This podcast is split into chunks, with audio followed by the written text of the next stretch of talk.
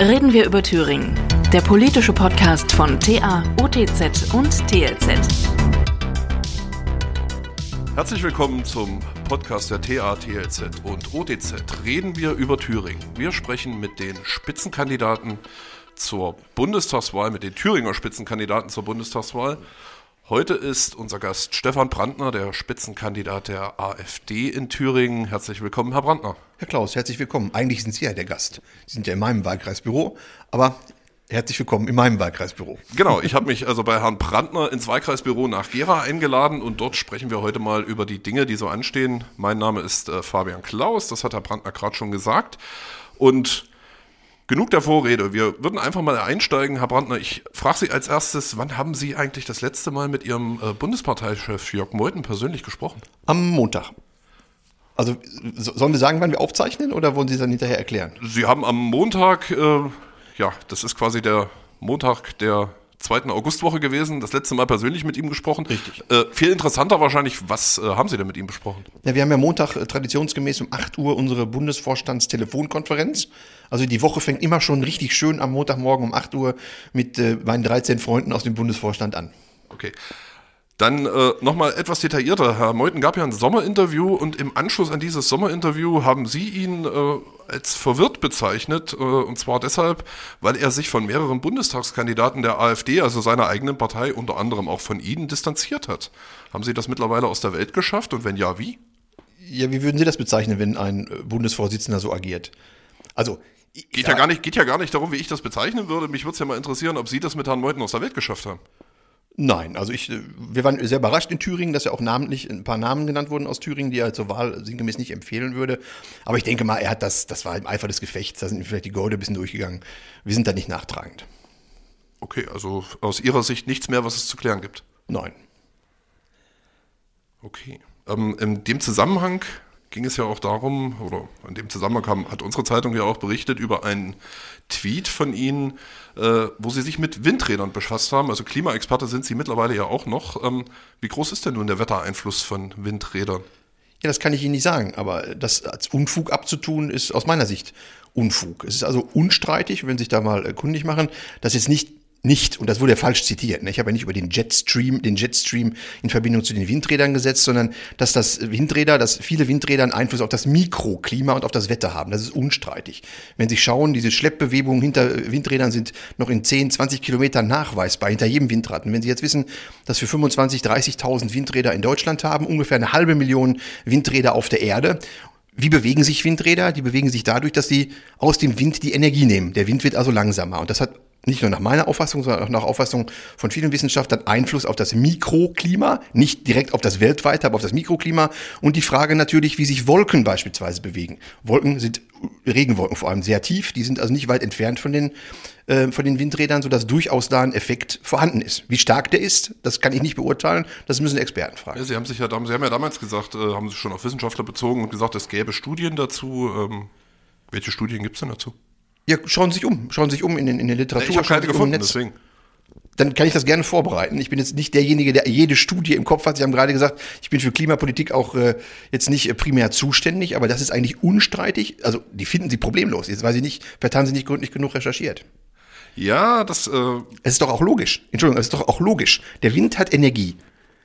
Die Energie treibt ein Windrad an. Das heißt, der Wind hinter dem Windrad hat weniger Energie als vor dem Windrad, weil ja ein Teil der Energie über das Windrad entzogen wurde.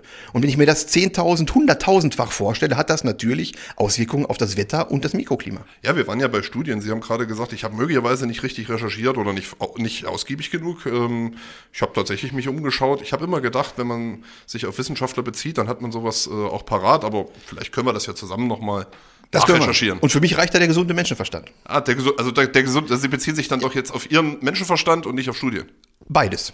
Das schließt ah, ja. sich ja nicht aus, im Gegenteil. Na, vielleicht äh, finden wir ja noch ein paar Studien dazu.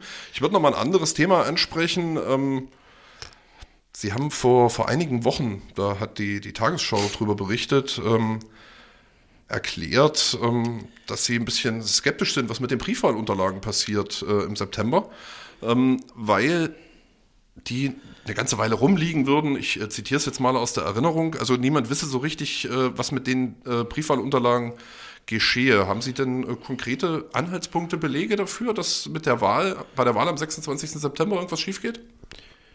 Ja, in die Zukunft, sagt man ja nicht ohne Grund. in die Zukunft zu schauen, ist immer etwas schwierig. Aber wir haben natürlich Belege, wenn wir in die Vergangenheit schauen. Und da gibt es natürlich immer signifikante Abweichungen zwischen den Briefwahlergebnissen auf der einen Seite und den Ergebnissen an den Tagesurnen, sag ich mal, da wo also am, Tag der, ähm, der Wahl die Stimmzettel reingeschmissen werden, da gibt es immer erhebliche Abweichungen. Was uns schon auffällt, dann gibt es die äh, Tatsache Nordrhein-Westfalen, Landtagswahl 2000 und, also letzte Landtagswahl in Nordrhein-Westfalen, wo ich glaube ein Prozent der Wahllokale nachgezählt wurden und es gab bei- bei diesem ein Prozent der Wahllokale gab es auch erhebliche Abweichungen. Wenn man das also umgerechnet hätte auf alle Wahllokale in Nordrhein-Westfalen, wäre das mandatsrelevant gewesen. Das hat aber keiner gemacht. Und ich habe ja nicht gesagt, dass, äh, dass ich nachweisen, beweisen kann, dass betrogen wird, aber, und da geben mir auch Experten recht, jetzt werden Sie mich gleich fragen, welche, schauen Sie im Netz, ähm, dass die Manipulationsanfähig äh, Manipulationsanfälligkeit von Briefwahlen ist wesentlich größer als die Manipulationsanfähigkeit bei der Wahl, äh, bei den Wahlurnen, die am Tag der Wahl ausstehen und ausgezählt werden. Nochmal, Sie haben gerade gesagt, dass äh, es Abweichungen gegeben habe, die mandatsrelevant sind. Jetzt wissen wir beide, ähm, wir machen das ja beide auch erst nicht seit gestern, äh, dass natürlich das Briefwahlverhalten in der Regel ein anderes ist als das Verhalten an der Wahlurne, weil der Wahlkampf dann fortschreitet, möglicherweise sich Leute, die Brief gewählt haben, anders entschieden hätten, wenn sie doch zur Wahlurne gelaufen wären. Ist das nicht eher der Punkt für solche Abweichungen? Ja, Manipulationsanfälligkeit hatte ich gerade genannt, die ist ja auf mehreren Ebenen da. Die Wahlurnen zum einen stehen wochenlang äh, irgendwo in Rathäusern rum. Wie, es gibt äh, viele schlimme Bilder dazu, wie einfach sich eine Wahlurne zu öffnen ist, ohne das Siegel beispielsweise zu beschädigen. Das ist der eine Punkt, wo eine Manipulationsanfälligkeit äh, da ist. Der andere Punkt ist natürlich, die Stimmabgabe kann, ist ja nicht unbedingt geheim. Es ist ein offenes Geheimnis beispielsweise, dass in Gera ähm, in äh, Pflegeheimen beispielsweise, in Heimen, wo betreute Personen leben, leben äh, Briefwahlunterlagen teilweise eingesammelt werden. Dann wird gesagt, wir holen die ab äh, von, von der zuständigen Stelle und ich weiß ja nicht, wie dann ausgefüllt wird. Ne? Also die Geheimheit der Wahl ist in großer, großer Gefahr bei der Briefwahl. Die Geheimheit der Wahl haben sie nur da gewährleistet, wo sie eine Urne um sich, äh, wo sie eine Wahlkabine um sich herum haben. Und das ist zu Hause im Wohnzimmer, wenn der Pfleger daneben sitzt, natürlich nicht der Fall. Jetzt ist es so, Sie haben gerade gesagt, da werden die Briefwahlunterlagen eingesammelt. Das ist ja per se noch keine Manipulation, wenn die in einem versiegelten oder verschlossenen Ums- Umschlag eingesammelt werden. Also da müsste es schon noch ein paar mehr Anhaltspunkte geben, dass hier tatsächlich manipuliert wird. Ja, äh, ich habe nichts anderes habe ich auch gesagt, wenn Sie mal zurückspulen. Ich habe gesagt, die Manipulationsanfälligkeit bei Briefwahlen ist wesentlich höher als bei der normalen Präsenzwahl am Wahltag. Ja, und Sie haben dann das Pflegeheim in Gera angeführt, wo. Brief, wo, Brief, wo Briefwahlunterlagen eingesammelt werden. Beispielsweise, ja. Ja. Aber wir reden da immer noch nicht von einer nachgewiesenen Manipulation. So habe ich, ich Sie. Das Nachweisen ist natürlich immer sehr schwierig, klar. Sie können, Sie können auf die, Signif- oder Sie, auf die statistischen Abweichungen können Sie verweisen. Also wenn Sie mich jetzt konkret fragen, haben Sie schon mal gesehen, dass eine Wahlurne aufgebrochen wurde? Nein. Haben Sie schon mal gesehen, dass jemand die Hand geführt wurde in einem Pflegeheim? Habe ich auch nicht. Aber es gibt aus meiner Sicht hinreichende ähm, äh, Tatbestände dafür, hinreichende, hinreichende Tatsachengrundlage, dass das häufig geschieht. Okay, dann haben Sie mir die zwei Fragen, die ich jetzt gestellt hätte, vorweggenommen. Dann können wir ja das Thema wechseln. Okay. Ist ja wunderbar. Ähm, ich würde Sie noch mal fragen, was Sie eigentlich gegen Männer haben, die Ohrringe tragen. Überhaupt nicht. Ne? Ich äh, würde nochmal, auf Ihrem Twitter-Account, da kann man immer schön fündig werden, ich würde mal einen äh, Tweet zitieren von Ihnen, der ist ein paar Tage alt. Äh, das, Zitat, das auf dem Bild ist der Präsident des Flüchtlingsamtes. Da wundert mich dann nichts mehr. Versehen mit drei Punkten. Und da haben Sie verlinkt einen Artikel über steigende Ankunftszahlen von Geflüchteten in Berlin. Auf dem Bild ist der Präsident des Flüchtlingsamtes zu sehen, der zwei Ohrringe, Ohrtunnel hat. Ähm, wie soll ich denn diesen Beitrag jetzt verstehen? Das mit den Ohrringen ist mir jetzt gar nicht aufgefallen, wo sie alles, wo sie überall hingucken. Also ich fand die Erscheinung äh, überhaupt schon etwas äh, seltsam äh, und wenig seriös. Äh, das Bild dieses Präsidenten des Flüchtlingsamtes, also ich stelle mir äh, Präsidenten eines Flüchtlingsamtes wesentlich seriöser vor und ich kann mir schon vorstellen, aus welcher Ecke der stammt. Denn auch die Aussagen von ihm, die waren ja nicht ohne. Und darauf bezog sich natürlich mein Tweet. Also wie Leute rumlaufen, hat er nicht auch einen Bart gehabt? Ich habe auch nichts gegen Männer mit Bart. Und trotzdem habe ich es dann, habe ich es getwittert. Na, der Tweet äh, bezog sich natürlich schon erstmal auf das Bild, also der sollte ein bisschen was suggerieren an der Stelle, deswegen frage ich ja äh, tatsächlich so, äh, so konkret nach. Also Sie sagen auch Männer mit Ohrringen und Bart sind äh, kompetent, ist interessant. Ist natürlich schwierig im Podcast, also Bild können Sie ja schlecht einblenden, aber Sie können den Leuten ja mal sagen, wo, der, wo das zu finden ist, auf meinem Twitter-Account, und dann sollen die mal sagen, ob die das für den klassischen Präsidenten eines Flüchtlingsamtes halten, oder nicht? Also technisch möglich ist es natürlich. Wir bewegen uns im Zeitalter des Internets. Äh, so einen Artikel auch bei uns zu verlinken. Äh, lassen Sie sich da am Schluss einfach überraschen. Okay. Ähm, sind wir beim Thema. Ähm, AfD und äh, Migrationspolitik äh, gehört ja so lange schon zusammen, äh, wie es die AfD gibt. Gut, sie ist eurokritisch entstanden, aber dann relativ schnell ähm, eine Partei geworden, bei der es immer wieder um Geflüchtete ging. Gibt es dies Jahr eigentlich andere Themen außer Migrationspolitik? Ja, es gibt jede Menge andere Themen. Wenn Sie sich mal anschauen, was die AfD-Bundestagsfraktion in den letzten knapp vier Jahren auf die Beine gestellt hat. Wir haben über 1000 Anträge eingebracht, allein im Deutschen Bundestag. Dazu kommen hunderte, tausende Anträge zu jedem äh, Politikfeld äh, bundesweit in den Landtagen, im Europaparlament. Also hier von einer Ein-Themenpartei zu sprechen, ist völlig absurd. Das wird immer wieder versucht. Aber schauen Sie sich unsere Ansätze an in der Energiepolitik, in der Umweltpolitik, in der Schulpolitik, in der Sicherheitspolitik, äh, in der äh, Politik, was die Bundeswehr, in der Verteidigungspolitik. Sie haben überall vernünftige Analysen der AfD und vernünftige Lösungsvorschläge. Was sind denn so die aus Ihrer Sicht drängendsten Themen, die jetzt im Wahlkampf zu behandeln sind? Ja, aus meiner Sicht, und das ist ja äh, ein Thema, was ich seit einiger Zeit auch bearbeite, ist die, dass unser Rechtsstaat, unser Wertesystem, unser Grundgesetz vor die Hunde geht. Und zwar immer schneller. Nicht nur ich, ich glaube, es war auch der Präsident des Thüringer Verfassungsgerichts, Herr Schwan, in seiner Abzug, Abschiedsrede hat äh, davon geredet, von der Erosion des Rechtsstaats. Also, dass der Rechtsstaat gut gedacht und auch lange Zeit gut gemacht war, aber sich in letzter Zeit in Auflösung befindet. Schauen sich diese Willkürpolitik der, der, der Altparteien rund um Frau Merkel in der Corona-Zeit an, sämtliche Grundrechte suspendiert, alles das verboten, was eigentlich ein Wertefundament unseres Grundgesetzes ausmacht. Versammlungsfreiheit, Meinungsfreiheit, freie Entfaltung der Persönlichkeit. Alle Grundrechte eingeschränkt äh, aufgrund einer nicht vorhandenen Rechtsgrundlage also eines einfachen, eines einfachen Infektionsschutzgesetzes. Also für mich unvorstellbar, was da in den letzten Monaten in Deutschland passiert Na, wir ist. Wir haben die epidemische Lage von nationaler Tragweite und auf der Grundlage ist all das passiert, was wir erlebt haben. Ja, also kann man ja nicht von fehlender Rechtsgrundlage sprechen. Ja, aus meiner Sicht reicht das aber nicht. Wenn Sie sich mal anschauen, Sie haben im Grundgesetz einen Ausnahmezustand, haben Sie grundgesetzlich normiert. Das ist der Verteidigungsfall. Artikel 115a fortfolgende Grundgesetz. Als das ins Grundgesetz aufgenommen wurde, da gab es jahrelange Diskussionen, Debatten, ähm, Auseinandersetzungen auf den Straßen. Die SPD war sogar dagegen. Und dann wurde gesagt, okay, wir brauchen so eine Notstandsgesetzgebung für den Verteidigungs-, für den Kriegsfall. Ähm, das wurde ins Grundgesetz reingeschrieben. Und wenn Sie sich auf diese Ausnahmevorschriften im Grundgesetz berufen wollen, brauchen Sie eine Zweidrittelmehrheit im Bundestag und eine Zweidrittelmehrheit im Bundesrat. Und dann können Sie drei Grundrechte einschränken. Drei. Das ist einmal die Frage äh, Pflicht, Pflichtdienst, das ist die Frage der Enteignung und es wird ein Grundrecht, diese äh, Haft ohne richterliche Anordnung wird von zwei auf vier Tage verlängert. Drei Grundrechte werden eingeschränkt, nachdem der Bundestag und der Bundesrat mit zwei Drittelmehrheiten jeweils entschieden haben. Auf der anderen Seite haben sie das Infektionsschutzgesetz, da reicht eine einfache Schnulli-Mehrheit und sie können alle Grundrechte suspendieren. Das reicht für mich nicht ansatzweise aus das reicht für Sie nicht ansatzweise aus. Sie sagen, es wären alle Grundrechte suspendiert gewesen. Ähm, ich glaube tatsächlich nicht, dass alle Grundrechte suspendiert waren, weil wir haben auch noch dem, es gab auch noch Demonstrationen. Es äh, wurde all das, es war all das auch noch möglich. Wir gucken nach Hildburghausen, wir gucken äh, uns in Thüringen um, wo es genehmigte Demonstrationen gegeben hat. Es gab, es nicht, es, es gab Zeiten, da war, wurde keine Demonstration, da waren alle Demonstrationen verboten. Ist es nicht vielmehr so, dass äh, Sie einfach diese Corona-Pandemie überhaupt nicht als existent ansehen? Nein. Und deshalb so wettern, wie sie wettern? Also erstmal wetter ich nicht, sondern bin ganz entspannt und habe darauf hingewiesen, dass aus meiner Sicht sämtliche Grundrechte eingeschränkt wurden auf, mit, mit einer fehlenden, äh, aufgrund einer fehlenden oder fehlerhaft nicht ausreichenden Rechtsgrundlage. Wie wäre denn Corona, diese Corona-Pandemie in den letzten 18 Monaten aus Ihrer Sicht besser und anders zu bekämpfen gewesen? Ja, indem man sich einfach an dem orientiert hätte, was die AfD von Anfang an gesagt hatte.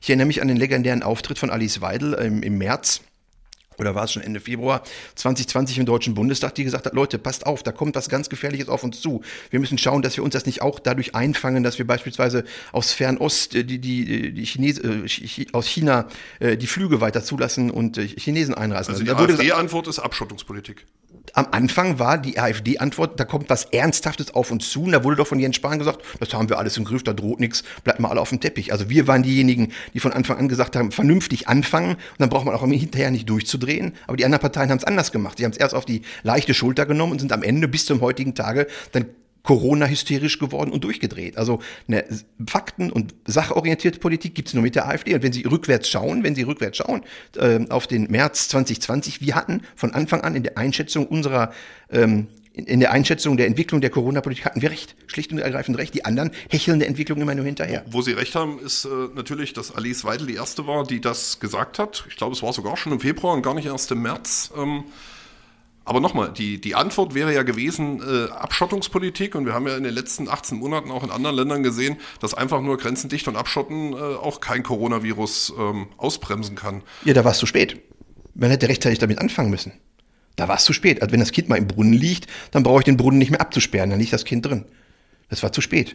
Ich habe ja gerade gesagt, die Altparteien sind der Entwicklung, der Corona-Entwicklung immer hinterhergehechelt. Sie hätten uns, sich an dem orientieren sollen, was die AfD gesagt hat. Wir hatten immer recht.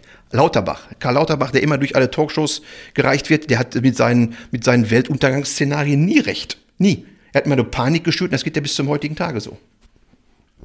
Ich habe tatsächlich Karl Lauterbach lange nicht mehr gehört, aber vielleicht habe ich auch einfach zu lange kein Fernsehen mehr geguckt. Er twittert auch ganz gerne. Ah ja, das machen Sie ja und twittern, auch. wenn Sie recherchieren, vielleicht gucken Sie auch mal bei dem drauf. Jetzt haben wir schon viel, ähm, jetzt haben wir schon viel geredet. Sie plakatieren Deutschland aber normal. Jetzt sind wir im Sommer 21. Ähm, Sie haben ein paar Sachen gerade schon genannt, aber was ist aus Ihrer Sicht jetzt im Sommer 21 noch besonders unnormal, dass man so eine Plakatkampagne starten muss? Ja, fangen Sie mit dem an, was äh, gerade heute ja akut ist, dass gesagt wird, wir machen jetzt eine Zwei- oder Drei-Klassengesellschaft.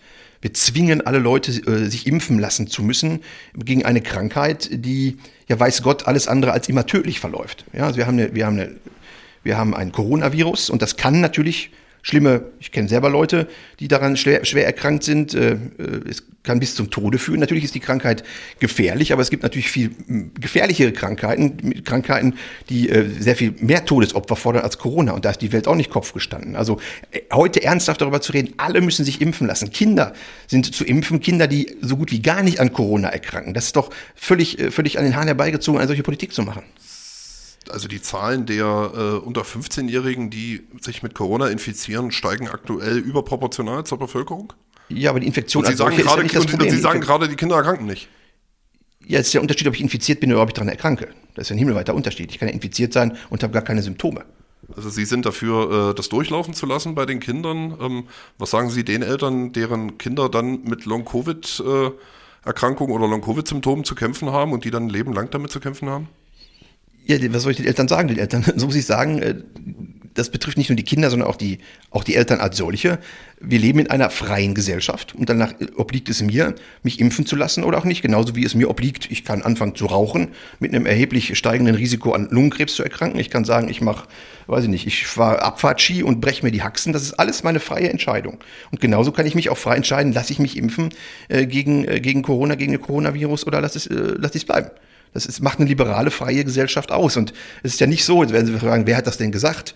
Guardian, glaube ich. Hat der Guardian nicht herausgefunden, dass ich oder darüber berichtet, dass beispielsweise äh, Geimpfte genauso ansteckend sind wie Ungeimpfte. Also das ist alles noch im Argen. Es gibt keine Langzeitstudien. Deshalb müssen alle Eltern für ihre Kinder abwägen, ist es das Risiko wert, dass ich mittel- oder langfristig äh, Probleme habe, weil ich geimpft bin? Oder muss ich auf der anderen Seite sagen, es gibt das Risiko, an Corona, sich mit Corona zu infizieren? Und dann auch daran zu erkranken mit den äh, schweren äh, Folgen, die Sie gerade genannt haben. Aber das Risiko müssen Eltern in, in jeder Lebensphase und im Hinblick auf jede Sportart ihrer Kinder, die sie auch betreiben, äh, abwägen. Was ist interessant, was Sie immer äh, denken, was ich als nächstes fragen will. Ja, Sie beziehen sich auf einen Beitrag, wo äh, dargestellt wird, dass die Viruslast bei Geimpften und Ungeimpften, äh, glaube ich, gleich hoch ist. Äh, das war dieser Tage. Dabei wollte ich Sie als nächstes ganz was anderes fragen. Ich wollte Sie fragen, ob Sie sich schon haben impfen lassen. Nein, ich habe mich noch nicht impfen lassen. Viele sagen ja, es geht sich nichts an und so. Und äh, Tino Kropalla hat sich ja ähnlich eh geäußert, dass das eine private Sache ist. Ist auch eine private Sache. Wir sind keine Impfgegner, wir sind ja nicht für Impfverbote. Das muss jeder für sich selber ausmachen. Ich persönlich habe mich nicht impfen lassen, aber was meine Familie, mein äh, familiäres Umfeld angeht, da handhabt der eine das so und der andere so. Sie haben sich nicht impfen lassen, werden sich aber noch impfen lassen? Also in der jetzigen Situation äh, denke ich mal eher nicht, weil ich die Gefahrenabwägung, die ich da getroffen habe, ähm, ich hoffe, ich habe da recht, Wahrscheinlich werden Sie jubilieren, wenn ich nicht recht habe, aber ich hoffe, ich habe da recht, dass also aus meiner Sicht äh, die Gefahrenabwägung dafür spricht, äh, sich zurzeit nicht impfen zu lassen. Aber das, wie gesagt, das muss jeder selber entscheiden. Was Sie immer von mir halten, warum soll ich jubilieren, wenn Sie äh, nicht recht haben? Okay, dann Sie nicht, aber vielleicht ähm, der eine oder andere, der eine oder andere Hörer. Sie halten es also, halten wir mal fest, wie der stellvertretende bayerische Ministerpräsident. Ähm, jetzt reden wir ja tatsächlich doch immer noch über das Thema Impfpflicht. Sie haben es eben schon mal, schon mal angerissen. Ähm, wenn jetzt anders, halten Sie es oder finden Sie auch, dass es mit Impfungen äh, gelingen kann, diese Pandemie zu, be zu besiegen? Finden Sie das auch? Ja, das, die Frage kann ich nicht beantworten, weil ich kein Mediziner und auch kein Virologe bin. Ich Aber es gibt ja RKI-Zahlen zur Impfeffektivität. Richtig. Genauso wenig wie ich Klimaexperte bin, das Thema hatten wir ja vorhin, bin ich Impfexperte. Es gibt solche Zahlen, es gibt solche andere Zahlen, es gibt äh, alle möglichen Studien. Aber genau das macht ja eigentlich auch eine Gesellschaft, eine, Faktenbasi eine Gesellschaft, die faktenbasiert Politik machen sollte, aus. Dass es verschiedene Ansichten gibt und am Ende muss man dann entscheiden. Aber das ist ja leider in der heutigen Zeit unter die Räder gekommen, sobald sie auch nur Zweifel daran hegen, dass das, was vorgegeben ist, die Linie, Corona ist hochgradig gefährlich, alle müssen sich impfen lassen, ansonsten geht die Welt unter. Sobald sie davon auch nur einen Millimeter abweichen, werden sie als Corona-Leugner oder Impfgegner verschrien und das funktioniert nicht. Also man muss sich alle Meinungen anhören. Wer letztendlich recht hat, kann ich Ihnen nicht sagen. Naja, die Zahlen des RKI, die, glaube ich, jetzt vor wenigen Tagen öffentlich wurden, ähm, treffen ja schon eine deutliche Aussage zur Impfeffektivität und äh, sagen eben auch deutlich, dass schwere Verläufe verhindert wurden. Insofern wäre es doch nachdenkenswert, eine Impfpflicht einzuführen, dann müssten Sie sich auch nicht mehr entscheiden, sondern könnten sich einfach nur impfen lassen, oder nicht? Ja, aber Sie müssen doch abwägen, was, was mehr nutzt oder was, was mehr schadet. Ich meine, es gibt auch Zahlen vom Paul-Ehrlich-Institut, da sind wir, glaube ich, schon inzwischen in den Tausenden, was Todesopfer angeht, im Gefolge von Impfungen. Fragen Sie doch mal die Eltern äh, von den Todesopfern oder die Angehörigen von den Todesopfern, was die von der Impfung halten. Ich will die Impfung, wie gesagt, nicht verteufeln. Das muss jeder für sich selber ausmachen. Und äh, wenn Sie von Zahlen reden, äh, Robert-Koch-Institut, äh, dafür haben die gleich die Intensivbetten ein. Es wurde ja monatelang so getan, als stünde das deutsche Gesundheitssystem vor dem Kollaps. Inzwischen wissen wir alle, das war von Anfang an erstunken und erlogen und basierte auf falschen Zahlen. Also ich will jetzt nicht diesen klassischen Spruch mit den Statistiken, die man äh, alle selber fälschen soll, äh, zitieren, der öfter mal so äh, gerne ins Feld geführt wird. Aber auch da muss man vorsichtig sein. Ja, ich äh, sehe schon, Sie loben äh, gute journalistische Arbeit, denn das waren Kolleginnen und Kollegen, die das recherchiert haben. Äh, da geht es um Stevie Intensivregister und die gemeldeten Intensivbetten. Ich ähm, komme noch mal. Ja, aber meine Anfragen dazu im Bundestag waren eher. Aber vielleicht haben die Kollegen parallel dazu recherchiert. Ja, das, das würde ich jetzt einfach mal unterstellen. Ich will noch mal ein anderes Thema äh, ansprechen, was ich auch aus Ihrem Wahlprogramm habe. Ähm, kommen wir mal auf die Ursprünge der AfD zurück, eurokritisch. Ja, aber der Euro ist nun mittlerweile ja auch Normalität. Äh, wir bezahlen alle damit, immer noch bar in, in vielen Stellen. Ja. Ähm, die AfD will ihn abschaffen äh, und parallel zur D-Mark dann doch wieder beibehalten. So verstehe ich zumindest äh, das in ihrem Wahlprogramm, wenn dann geschrieben steht, D-Mark wieder Einführung unter paralleler Beibehaltung des Euro. Zitat. Was soll das denn bringen? Ja, den Zustand hatten wir ja schon mal, und zwar viele, viele Jahre. Wenn Sie sich mal anschauen, bevor der Euro als Bargeld eingeführt wurde, wann war das im Jahr 2002? Ich war, noch, ich, ich war, noch, jung. ja, also ich, wie gesagt, ich, wir machen jetzt keine, keine äh, geschichtlichen Vortrag hier. Also bevor der Euro als Bargeld eingeführt wurde, gab es ja schon viele, viele Jahre diesen EQ, das europäische European Currency Union war das, glaube ich, oder Unit. Ähm, und es gab jahrelang vorher schon diesen Wechselkurs, der auch festgelegt wurde. Es, es, gab es schon mal, dass zwei Währungen parallel existiert haben. Das ist überhaupt gar kein Problem. Und uns, auch uns ist klar, der Euro, den gibt es jetzt seit ungefähr 20 Jahren. Den kann man nicht von heute auf morgen äh, in den Schredder stecken, sondern es ist natürlich ein etwas längerer Prozess. Aber wir meinen halt, der Euro hat sich nicht bewährt.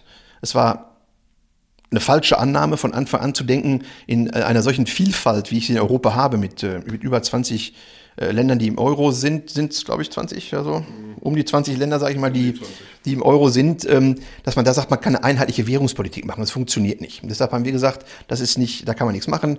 Ähm, den, die D-Mark zurück, wir müssen wieder sozusagen der Herr äh, oder die Herrin über unsere Währung werden. Und der nächste Schritt ist dann, ich weiß nicht, ob Sie das auch noch ansprechen, die Sache mit dem Austritt äh, Deutschlands aus der Europäischen Union. Ist das noch ein Thema heute? Das wäre das nächste Thema gewesen. Hast hätte ich auf Ihren Zettel geguckt. Auch das ist ja nicht so, wie es öfter transportiert wird, dass wir gesagt haben, nicht gesagt haben, ähm, Deutschland raus aus der EU und wir machen alle unseren eigenen Käse dann weiter, sondern wir haben ja gesagt, ähm, wir brauchen natürlich ein europäisches System. Aber auch das gab es schon mal mit der Aber Ihr Parteivorsitzenden Kropalla haben Sie letztens gehört im Interview, der gesagt hat, Deutschland raus aus der EU. Ja, aber der Satz geht ja weiter. Der Satz im Programm geht ja weiter. Und da wird gesagt, und dann müssen wir uns darüber verständigen, was wir stattdessen in Europa machen und wie wir europäisch zusammenarbeiten. Sie wollen also ein funktionierendes Konstrukt abschaffen, um ein neues zu erfinden, was dann vielleicht nicht funktioniert? Nee, wir wollen ein Konstrukt, was nicht funktioniert, abschaffen und durch ein funktionsfähiges ersetzen. Ich finde ja immer noch, Europa funktioniert. Sie meinen die Europäische Union? Zum Beispiel. Ja, was, was funktioniert da? Also ich kann mir dafür sehr viel. Ja, was funktioniert denn nicht? Ich frage ja Sie. Ja, die Europäische Union funktioniert so lange, wie Deutschland bezahlt. Und das kann eigentlich nicht so sein, dass ein, ein System darauf beruht, dass einer oder ganz, ganz wenige und einer ganz besonders viel, und das ist Deutschland, bezahlt und alle anderen profitieren davon. Es muss ein gegenseitiges Geben und Nehmen sein. Und nochmal, also es ist ja vernünftig, dass man über die Aufhebung der Binnengrenzen, über die Freizügigkeit nachdenkt, dass man äh, die Sozialstandards anpasst. Das ist alles wunderbar. Das gab es aber schon mal in der europäischen, also in der europäischen Gemeinschaft und davor in der EWG, äh, Freihandels, eine Freihandelszone. Also es ist nicht alles verkehrt, was europäisch EU-mäßig geregelt ist. Aber die Ausartungen, ähm, die wir in letzter Zeit erleben, nehmen Sie das Rettungspaket nach Corona mit den 750 Milliarden, wo ja dann äh, von Ihren recherchierenden Kollegen geschrieben wird, aber Deutschland bekommt ja 20 Milliarden aus diesem Paket, ja, wir zahlen aber 130 ein. Also die Europäische Union ist ein riesengroßer Umverteilungsmechanismus zu Lasten Deutschlands geworden und das ist nicht die Politik, die wir uns als AfD vorstellen. Wir bekommen 20 Milliarden, zahlen 130 ein. Ähm das Reiche etwas mehr zahlen als die Ärmeren, so dieses Solidaritätsthema, ist nicht so das Thema der AfD. Wo kriegen wir denn Solidarität dann zurück? Solidarität ist ja nicht eine Einbahnstraße. Wo merke ich denn dann die Solidarität der anderen? Ich fand es ja immer guten Brauch, dass man eine Frage nicht mit einer Gegenfrage beantwortet. Ähm, Solidarität ist also nicht Ihr Thema. Selbstverständlich. Aber es ist Solidarität ist ein Geben und Nehmen. Und selbstverständlich muss man denjenigen, und das hat jetzt gerade die Corona-Krise und auch die Hochwasserkrise, sage ich mal, in Nordrhein-Westfalen gezeigt, genau da wenn es wirklich, wenn absolute Not am Mann ist, dann muss ich, dann muss ich geben, das muss ich unterstützen. Aber ich kann nicht, ich muss nicht unterstützen, dass äh, im Prinzip reichere Länder wie als Deutschland, äh, wie beispielsweise Italien, wenn sie sich ähm, den, die Verteilung des Vermögens anschauen, wie Griechenland, äh, was Immobilienvermögen angeht, dass im Prinzip reichere Länder oder Länder mit reicheren Einwohnern als in Deutschland, dass die Solidarität von uns in finanzieller Art und Weise einfordern. Auf der anderen Seite aber dann Solidarität sehr fehlen lassen, beispielsweise was die Flüchtlingspolitik angeht. Jetzt äh, habe ich es verstanden, jetzt machen wir einen Punkt drunter. Ich ja. komme tatsächlich nochmal auf ein weiteres Thema, auch aufgrund der fortgeschrittenen Zeit. Es könnte Ihr Leib- und Magenthema sein. Ähm, wir sprechen mal über Antifa-Gruppen. Ja. Ähm, in Ihrem Programm lese ich, Sie wollen Antifa-Recherchen verhindern. So steht es da drin. Ähm, warum haben Sie so eine Angst? Ja, wir sitzen jetzt in meinem Wahlkreisbüro, wir hatten das ja vorhin gesprochen, und mein Wahlkreisbüro ist alleine hier in Gera schon drei, vier Mal angegriffen worden, aber jetzt nicht so mit leichten Aufklebern verziert. Das passiert fast jeden Tag. Vollgerotzte Scheiben und sowas, sondern richtig massiv die Scheiben eingeschmissen mit Gehwegplatten, mit Pflastersteinen. In Erfurt, gerade in meinem Wahlkreisbüro, hatten wir es vor einigen Monaten, da ist so ein Metallpoller durch die Scheibe geschmissen worden. Vor wenigen Tagen ein Pflasterstein in die Scheibe rein. Also Antifa ist eine kriminelle Vereinigung. In der Antifa sind Straßenterroristen äh, drin und solche Typen, vor solchen Typen muss man natürlich Angst haben und die wollen ja auch nichts anderes als Angst und Schrecken vermeiden. Ja, aber Sie schreiben ja auch in Ihrem, äh, Sie schreiben ja auch in Ihrem Programm nicht, dass Sie äh, Poller schmeißende Leute ähm, ja, bestrafen wollen, sondern Sie schreiben ja konkret, dass Sie Recherchen verhindern wollen. Also Dinge, die ja Zusammenhänge aufzeigen, möglicherweise Strukturen aufzeigen. Das, äh, das ist ja doch nochmal was anderes als Leute, die Poller in irgendwelche Fensterscheiben schmeißen. Das eine baut auf dem anderen aus. Ich weiß nicht, äh, Sie sind wahrscheinlich, das eine baut auf dem anderen auf. Ich weiß nicht, Sie sind ja öfter mal bei unseren Veranstaltungen dabei, wie dann diese, diese, ja, ich sag mal, heiß gelaufenen angeblichen Journalisten in Nahaufnahme an sie ranrücken, alles fotografieren, jedes Nummernschild fotografieren, jedes Gesicht äh, fotografieren, Steckbrief-ähnliche Sammlungen, private Sammlungen, Bespitzelungen an, äh, anlegen. Kein Wunder, das wird ja unterstützt von der Amadeo Antonio Stiftung, die ja bekanntlich geleitet wird von einer äh, erfahrenen Spitzelin äh, aus DDR-Zeiten, die offenbar auch Menschenleben auf dem Gewissen hat. Also das eine baut auf dem anderen auf. Die machen erst Aufklärung, da werden sie beschattet, sie werden fotografiert, sie werden veröffentlicht. Wo ist er? Was sagt er? Ähm, ähm, was macht er, Nahaufnahme, alle Personen, die da sind. Und darauf bauen dann natürlich die Angriffe auf PKWs, auf Privatwohnungen und auf Wahlkreisbüros auf. Okay, Sie sprechen von äh, Steckbriefen. Haben Sie so einen Steckbrief schon mal gesehen? Es gab diese Geschichte NS, nee, nicht NSU, äh, RF 2.0, 3.0, wo also richtig Aufrufe kamen zu Leuten, ähm, äh, zu, zu Münchner, Quatsch, zu Münchner, zu Thüringer Politikern, die angegriffen werden sollten. Und wenn Sie die Steckbriefe meinen, laufen Sie durch die Städte, schauen sich um in, in Berlin, in, in einigen Bezirken, in München gibt es sowas auch. Von mir, wenn Sie mich jetzt fragen, Herr Brandner, hing von Ihnen schon mal irgendwo ein Steckbrief? Weiß ich nicht, ich habe noch keinen gesehen. Aber äh, man muss sich ja nicht dümmer stellen, als man ist. Also man, man, muss mit offenen Augen auch mal durchs Netz gehen und da werden solche Sachen natürlich stell auch von uns ich, dokumentiert. Ich gar nicht dumm, ich stelle die Fragen, die anstehen, deswegen komme ich nochmal äh, auf Ihr Wahlprogramm zu sprechen. Dort machen Sie ja klar, dass Sie Linksterrorismus in Deutschland sehen. Das sind ist nicht nur eine Sache, die äh, die AfD kommuniziert, das hat auch der Thüringer Verfassungsschutzchef schon äh, lange im Dezember schon das erste Mal äh, kommuniziert. Linksterrorismus bekämpfen, ich glaube, da, da können wir alle mitgehen. Ähm, was mich wundert, ähm, Rechtsterrorismus taucht in Ihrem Wahlprogramm nicht ein einziges Mal auf. Ja, das äh, mag Sie wundern, aber unser Programm beschäftigt sich ja mit dem, was in Deutschland verbesserungswürdig ist und äh, was in Deutschland äh, besser gemacht werden sollte. Und ich habe jetzt nicht den Eindruck, als wenn Rechtsterrorismus, Rechtsextremismus in Deutschland, äh, sage ich mal, stiefmütterlich behandelt würde. Ja, wir leben immerhin in einem Land, in dem äh, es passiert ist, dass ein Politiker aus äh, rechtsextremistischen Motiven umgebracht wurde. Walter Lübcke. Ja, klar. Aber nochmal, ich habe nicht den Eindruck, als wenn der, in Deutschland der Rechtsextremismus zu wenig bekämpft würde. Auf der anderen Seite habe ich den Eindruck, als wenn der Linksextremismus in Deutschland doch zu wenig bekämpft wird. Im Übrigen sind diese beiden äh, Extremismusarten, Links- und Rechtsterrorismus, aus meiner Sicht und auch was die Zahlen äh, der Bundesregierung belegen, nicht das größte Problem, sondern der islamistische Extremismus ist das größte Problem. Schauen Sie sich die, die Zahlen von Gefährdern beispielsweise an.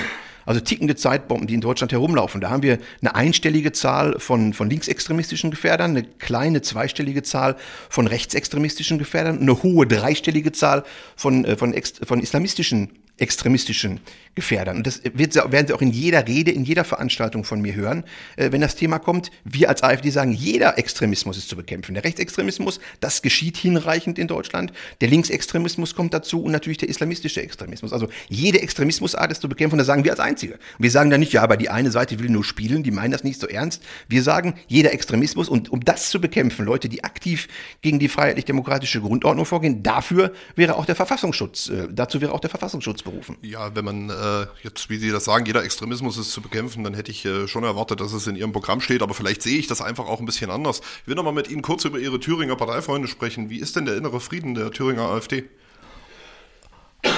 Also ich habe äh, den Eindruck, als wenn es um ihn sehr gut bestellt ist. Haben Sie da andere Kenntnisse? Na, ich, ich sitze ja jetzt in Ihrem Wahlkreisbüro. Sie treten jetzt in dem Wahlkreis ähm, von Robby Schlund an, der bei der letzten äh, Bundestagswahl diesen Wahlkreis hatte.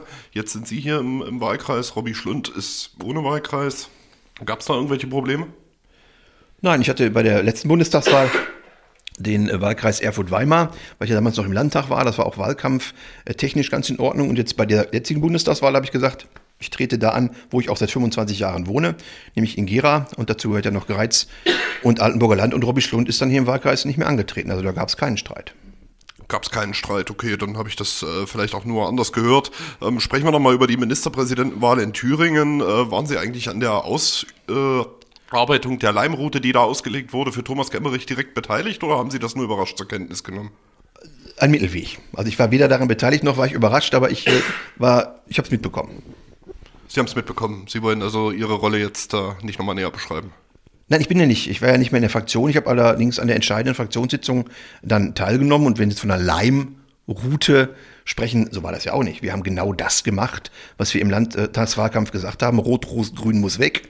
Das haben übrigens das haben übrigens CDU und FDP auch gesagt und wir haben es dann umgesetzt. Also okay. genau das, was im Wahlprogramm drin stand, genau das, wofür wir wochenlang Wahlkampf gemacht haben, das haben wir dann am 5. Februar 2020 umgesetzt. Okay, sprechen wir nicht von einer Leimroute, sprechen wir von einer Falle und zitieren einfach Ihren äh, Co-Parteichef äh, Stefan Möller, der ja auch von, von dieser Falle sprach. Ähm, ja. Ich fand es kreative Politik das mal so zu machen. Es hat ja auch funktioniert. Die bürgerliche Mehrheit in Thüringen stand leider nur ein paar Stündchen.